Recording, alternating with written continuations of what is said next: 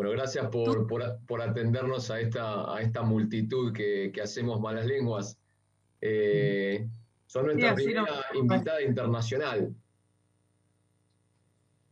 ¿Nuestra, ¿La primera? Eh, invitada, entrevistada internacional, que no, que no sea de Argentina. Generalmente nosotros siempre hablamos con artistas, músicos, actores que son del país y bueno, tuvimos la, posibilidad de, hablar con vos, así que eh, también inaugurando una nueva categoría dentro de nuestras entrevistas. Genial. Me siento muy honrada. Ah.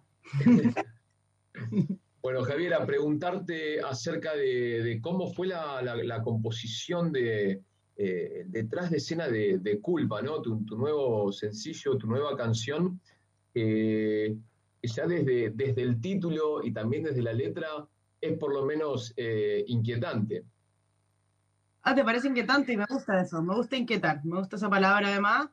Y sí, es un, es un tema em, que creo que lo abordé desde un, como desde un punto incluso filosófico, así como más allá del bien y el mal, no sé, yo a mí me gusta mucho leer, me gusta mucho la psicología en donde se habla de este, de este esta energía que está más allá de, los juicios, de los juicios que también nos ha inculcado la religión judeocristiana o lo que sea, que está bien, que está mal. El bien también puede ser algo como un peso muy grande también.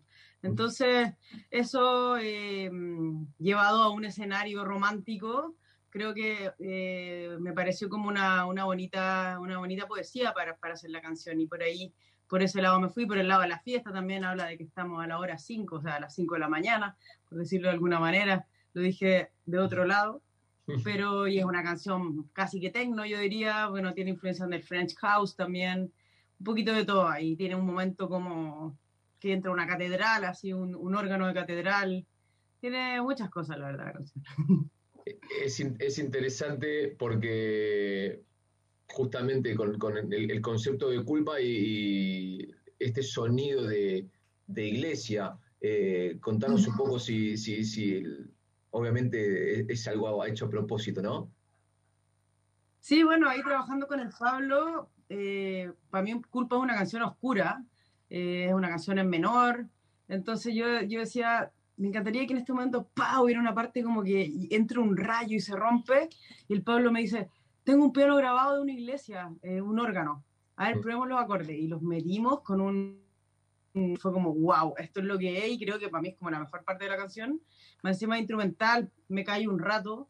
Y, ahí a bailar. De hecho, tiene un sampler de un cuento de Edgar Allan Poe que se llama El Cuervo, que es narrado por un eh, narrador de cuento inglés que no me acuerdo el nombre, pero es como alguien top en Inglaterra que seguramente.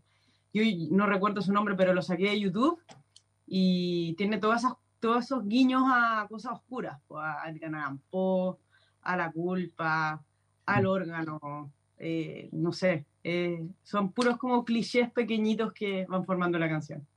Eh, Javiera, ¿qué tal? Juan, te saluda. Em, refiriéndonos a eso de la culpa y también la cuestión de la iglesia, no sé si vos has tenido formación religiosa, si, si, si fuiste a una escuela cristiana, si, si, si viene por ese lado el tema de la iglesia, el coro de la iglesia, no sé cómo ese sonido también tiene algún registro de tu infancia.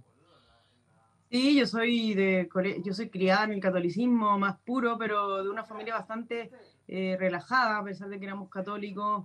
Eh, eh, bueno, mi tío va a misa casi que diaria, mi papá fue acólito, pero, pero siempre hubo como una como más que nada valorar cosas del catolicismo, pero no eran una familia así como muy conservadora ni nada. Pero yo fui criada en colegio católico y después la última etapa la pasé en un colegio laico, así que tuve las dos visiones y obviamente que la culpa también viene, el concepto que tengo de culpa viene de ese tipo de cosas y me ha costado mucho sacármela. Y una de las cosas que más valoro de vivir en España eh, es loco porque ellos nos trajeron todas estas cosas acá en algún momento de la historia, esa sociedad, pero yo eh, valoro mucho de allá de vivir eh, con menos culpa. Si allá se vive con menos culpa, yo creo que, que en Latinoamérica. Este, ahí, Joel. Hola Javiera, ¿cómo estás? Eh, hola Joel. Ahora que hablamos un poco del concepto de la culpa, ¿no? Eh, justo ayer hubo una media sanción en diputados eh, para un juicio político para el presidente Piñera, eh, que se suma a todo lo que vienen pasando en los últimos más o menos dos años, desde octubre de 2019 hasta acá, en, lo que, en lo que respecta a todo lo que es social y político en Chile y, y los grandes cambios que hay. O sea, ¿cómo ves eso con la constituyente, con las próximas elecciones? que parece que hay una grieta bastante grande entre Cast y, y Boric. O sea, ¿cómo, cómo ves eh, hoy en día a la, sociedad chilena?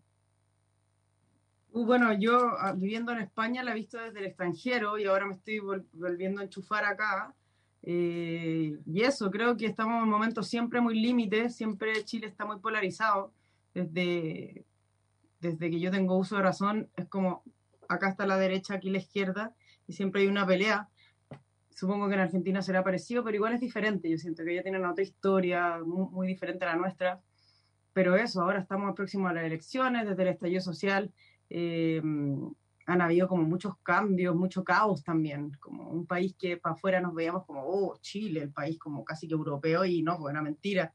Eh, de repente se derrumbó todo, eh, enfrentamientos, campo de batallas ahí en el centro de la ciudad, entonces ha sido loquísimo, ha sido un caos muy grande y ahora, bueno, ahora vienen las elecciones de presidente, resumiendo, está Boric, está Kass, que son como los más fuertes, y eso, o sea, a mí me da miedo que saliera un Kass porque una, es algo muy como tipo estos populistas muy de, muy de derecha, entonces espero que no, creo que no, ojalá que no, la verdad.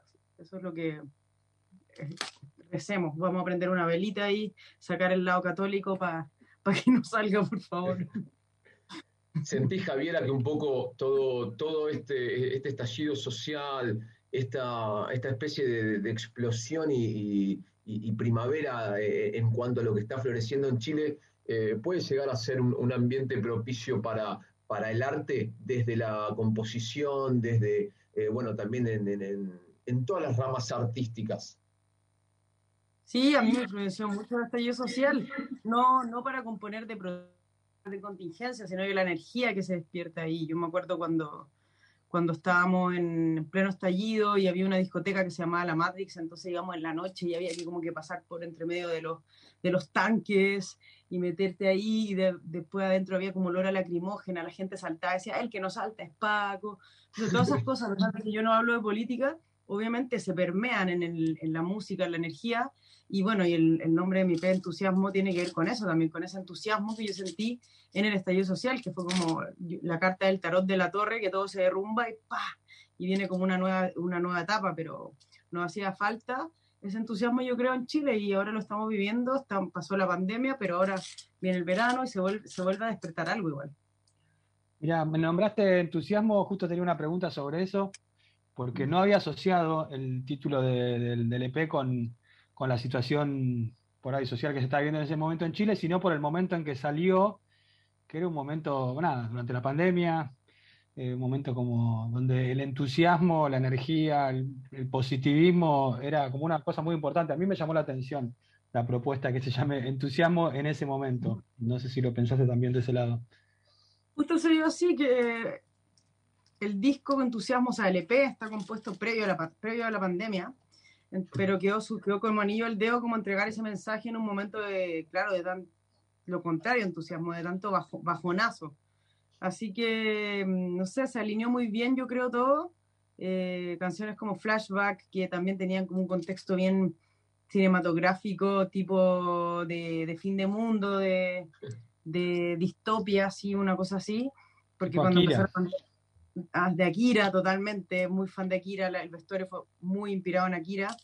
Así que se alineó todo, pero claro, el entusiasmo estaba pensado más como en la época del estallido, del, del derrumbe, de salir, más que dar un mensaje positivo en la pandemia, pero al final igual eso es lo rico de hacer música como un poco más poética, que se pueden las cosas interpretar de diferentes maneras también hay entusiasmo también eh, en, esta nueva ciudad que, te, adoptó, que es Madrid, que es, que es España y que es Europa. ¿Cómo, cómo estás haciendo tus días ahí? ¿Con qué te encontraste? Eh, contanos un poco cómo, cómo fue pasar de, Santiago a, Madrid.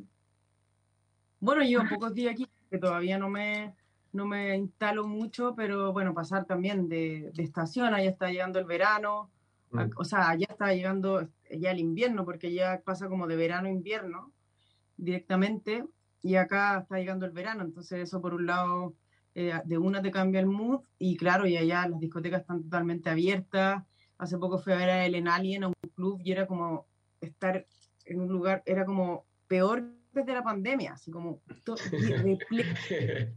volviéndose loca, eh, como que el entusiasmo desbordado, eso sentí, como que se desbordó el entusiasmo allá en Madrid.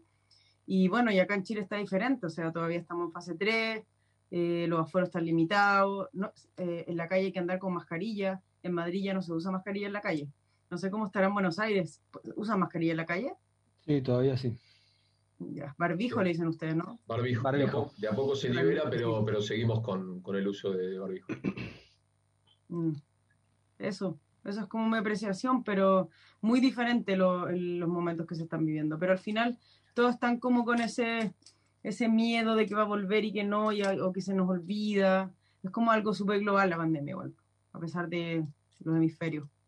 ¿Y, crees que... Perdón, dale. ¿Y crees que, que post pandemia, no sé, a veces se habla mucho de que eh, post pandemia va a venir un momento de, mucha liberación, de, bueno, después de haber estado guardados, reprimidos mucho tiempo, de mucha liberación, de mucho espacio para el disfrute, de mucha valoración del arte. ¿Crees que, eso viene por ese lado o es más un deseo nuestro de que así sea? Ojalá, ojalá que sea así porque me conviene a mí que sea artista, así tendré mucho trabajo, pero sí, yo creo que hay no sé, lo que yo viví en Madrid, que se siente un poco que se acabó la pandemia, no sé si será así, hay como una sobreoferta de fiestas, todas las fiestas además se, se agotan las entradas porque tienen que, entonces hay como un deseo de, de estar ahí, mucho FOMO también, entonces eh, yo creo que sí, puede ser, es probable y, los años 20 del año pasado, del, del, siglo pasado fueron así, parece también. Pues, entonces, claro. Estamos viviendo los, los nuevos locos años 20, quizás este, este siglo. Y artísticamente o con respecto a, tu música, eh, irte a Europa, leí en una, en una, entrevista que te hizo nuestro, nuestro amigo Dani Jiménez de, de Vorterix, que, le dijiste algo que me pareció muy cierto, que, que en Europa el tipo de música que haces vos, que es un, un electropop, eh, está buenísimo porque acá en Argentina o también en Chile siempre fue una música muy, muy ligada o o que tenía mucho que ver con una cierta clase social, ¿no? O con la clase alta. Y allá en Europa es totalmente diferente. Casi que la comparaste con la, como con la cumbia lo que se hace, lo, que pasa acá a nivel social. ¿Cómo lo estás viendo ese fenómeno ahora que, el pop electrónico, el electropop tiene, está teniendo otra, eh, otro encauce con mucha más gente? Sí, es loco para mí, por eso por eso yo creo que me fui a, Europa porque em, sentía que mi música era algo como muy de todo el mundo. O sea, no sé, pues estamos en un, en un asado de repente empiezan a poner unos temas como de electro duro y lo escuchan los padres. Y es como la cumbia, exactamente. E, e, es, es, eso al final. Entonces yo creo que bueno, ahora también acá, o sea, mi hermano pequeño escucha electrónica también mientras juega al Fortnite. Eh, se está como haciendo como cada vez más popular. Y, bueno, y el electro ya está cada vez más presente en el urbano, incluso. O sea, Raúl Alejandro ha sacado temas como electro, bueno, todo lo que está haciendo Dua Lipa es mega electropop también, The Weeknd, todo muy ligado a los ochentas también. y es la música que yo sé. ¿Mm? Elton John también hizo un disco que, que, dialoga un poco con el, con el electropop, con, con, con, un poco estas referencias que vos hacés, ¿no? También del folk y lo nuevo también. Sí, yo creo que sí, ya no es de una elite, eh, quizás en un tiempo, más en, los 2000, eh, a principios, pero ahora ya a esta altura ya es como parte de, toda, de todo el mundo musical, es como un, género súper popular y súper amplio. Sí. Sí. Javiera, eh, volviendo un poco a, Flashback, ¿no? justo hablaste de ese tema y pensé un poco vinculado a la estética del electropop, que siempre estuvo vinculado un poco a lo que es lo vintage y lo retro, el ochentoso. Y y también un poco a lo que es un poco el steampunk, o se podría hablar un poco de Akira, justamente hablamos de Akira, ¿no? Como, como un, anime bastante conocido en todo el mundo, eh, una película, mejor dicho. Eh, a lo que voy es, esa estética siempre te influenció a vos. Eh, si vos ves tus shows en vivo, también están influenciados un poco por esa estética. O sea, no es nada nuevo en tu carrera que hagas esto. A eso me estoy mm. refiriendo. No, no es que te subiste esta bandera, es lo venís haciendo hasta en vivo. Mm. Sí, a mí me gusta mucho la estética de los 80, siempre, por eso también me gusta que se puso de moda ahora, porque es como lo que yo vengo haciendo siempre, se puso de moda, yo ahí sigo ahí, y cuando se vaya la moda yo supongo que seguiré más o menos la misma. Es como un estilo que a mí me representa y me, es lo que yo quiero hacer porque me llega al alma, porque es la música que yo escuché de niña y me lleva a un lugar como muy de mucha magia, así, los sonidos de los sintes. Es como un tipo de persona que yo también tengo muchos amigos que somos freaks de los sintes, del anime, como que es como un... Ahí formamos parte de ese, de ese mundillo geek. Y, y, estoy muy feliz de que, de que ahora, claro, de que nuevas generaciones también valoren mi música, que están haciendo este tipo de cosas. En Madrid hay una escena súper rica que también vuelve como a retomar lo de la movida madrileña, gente muy joven, que yo también he, he producido cosas para otros. Entonces como que se alinean las cosas, siento, está, está bueno en algún momento, claro, como que todo era urbano y siento que va abriendo como el espectro. Bueno, igual yo siempre seguía haciendo cosas y creo que mis colegas también, pero me refiero como al interés, al interés de los medios y de lo que sea.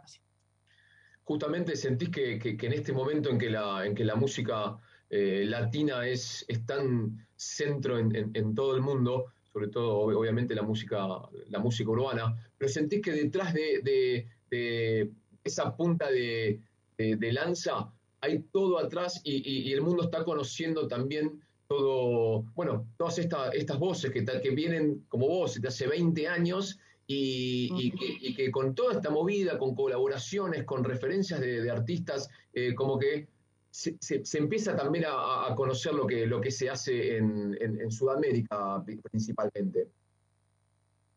Sí, está bueno lo que está pasando, que se está abriendo, eh, en España también se está valorando más la música latina, que en un momento era como un poco más... Entonces es un buen momento, creo, es una época dorada para la música en español y no solamente, claro, para esos estilos más mainstream, sino que siento que florece un poco todo y como dices tú, como yo tengo una carrera súper larga, súper sólida, siento eh, a mucha honra yo y, toda la gente que trabaja conmigo. Entonces, es un buen momento como pues, también, de repente, no sé, pues chavitos de 20 años que están escuchando mi primer disco, que les gusta, y eso me encanta, la verdad. Es como el, es como el mejor, eh, la mejor brújula de que uh, tú hiciste las cosas bien, así.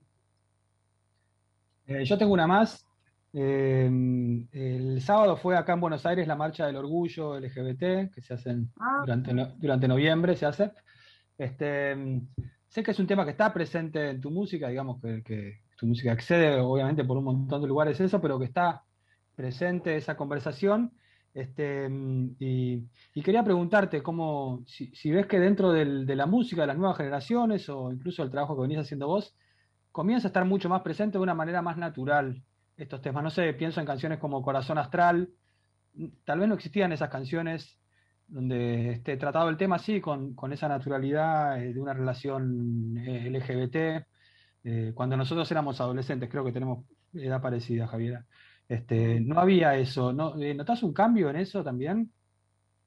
Sí, obviamente hay un gran cambio y, y hay muchas otras artistas o otros artistas también que ya lo igual aún aún hay gente que todavía evita el, el género como yo, yo, lo he visto y hay mucha gente también dentro del closet artista por este miedo como a que los encasillen en una comunidad o, o, que no o que su público se cierre. Yo sé que existe aún pero también hay mucha gente que se atreve como yo y como otras a hablar de no sé de la eh, y creo que a veces es necesario decirlo y las cosas han cambiado un montón. Yo he visto en Chile, yo cuando era más adolescente salía de fiesta y siempre iba a, a, discos de gay de hombres, por ejemplo.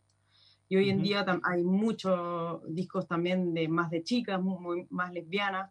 Entonces he visto ese cambio, he visto cómo han cambiado las cosas en, no sé, 15, 20 años. Así ha sido, ha sido un cambio súper grande también. Y, Y, eso, y hablarlo con naturalidad para mí es mi bandera y, ser libre nomás. Si quiero hacer una canción que diga la, la voy a hacer porque eh, son canciones románticas y sería, ¿para qué andar como evitando lo que a veces se nota? Que hay gente que como que evita el artículo como para no quemarse.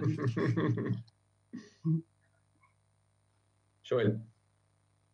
Javiera, yo tengo una más para hacerte. Eh, hace un ratito justo hablaste de tu primer disco, tu disco debut, eh, que salió en el 2006, Esquemas Juveniles.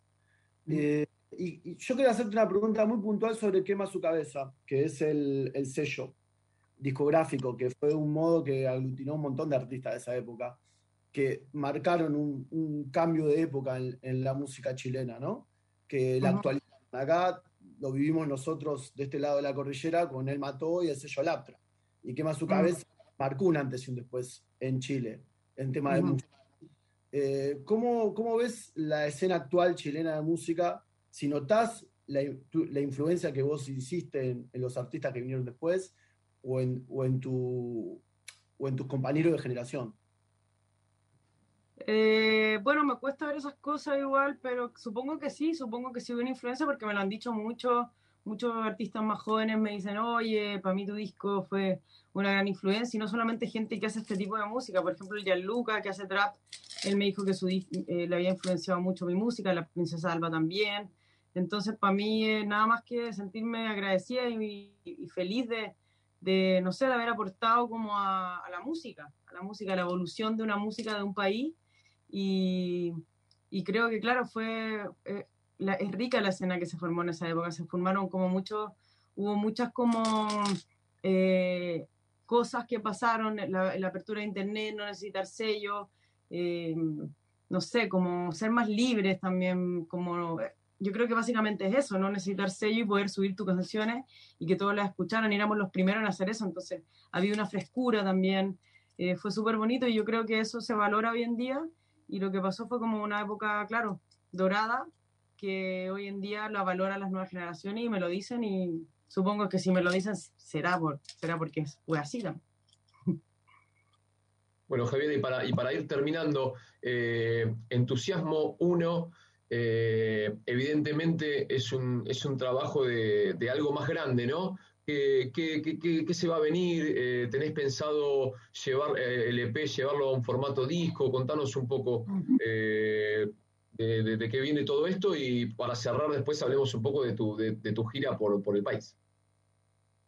Sí, Entusiasmo es, mi, es una parte del disco, lo, lo, entregué en un EP, pero después se completa con el disco, que va a salir en marzo, y, y ahora voy a sacar singles. Yo lo que quiero es que las canciones las escuchen, en esta época que nadie, que están todos muy desconcentrados, entonces hay que decirle, toma, aquí está esta canción, toma, aquí está.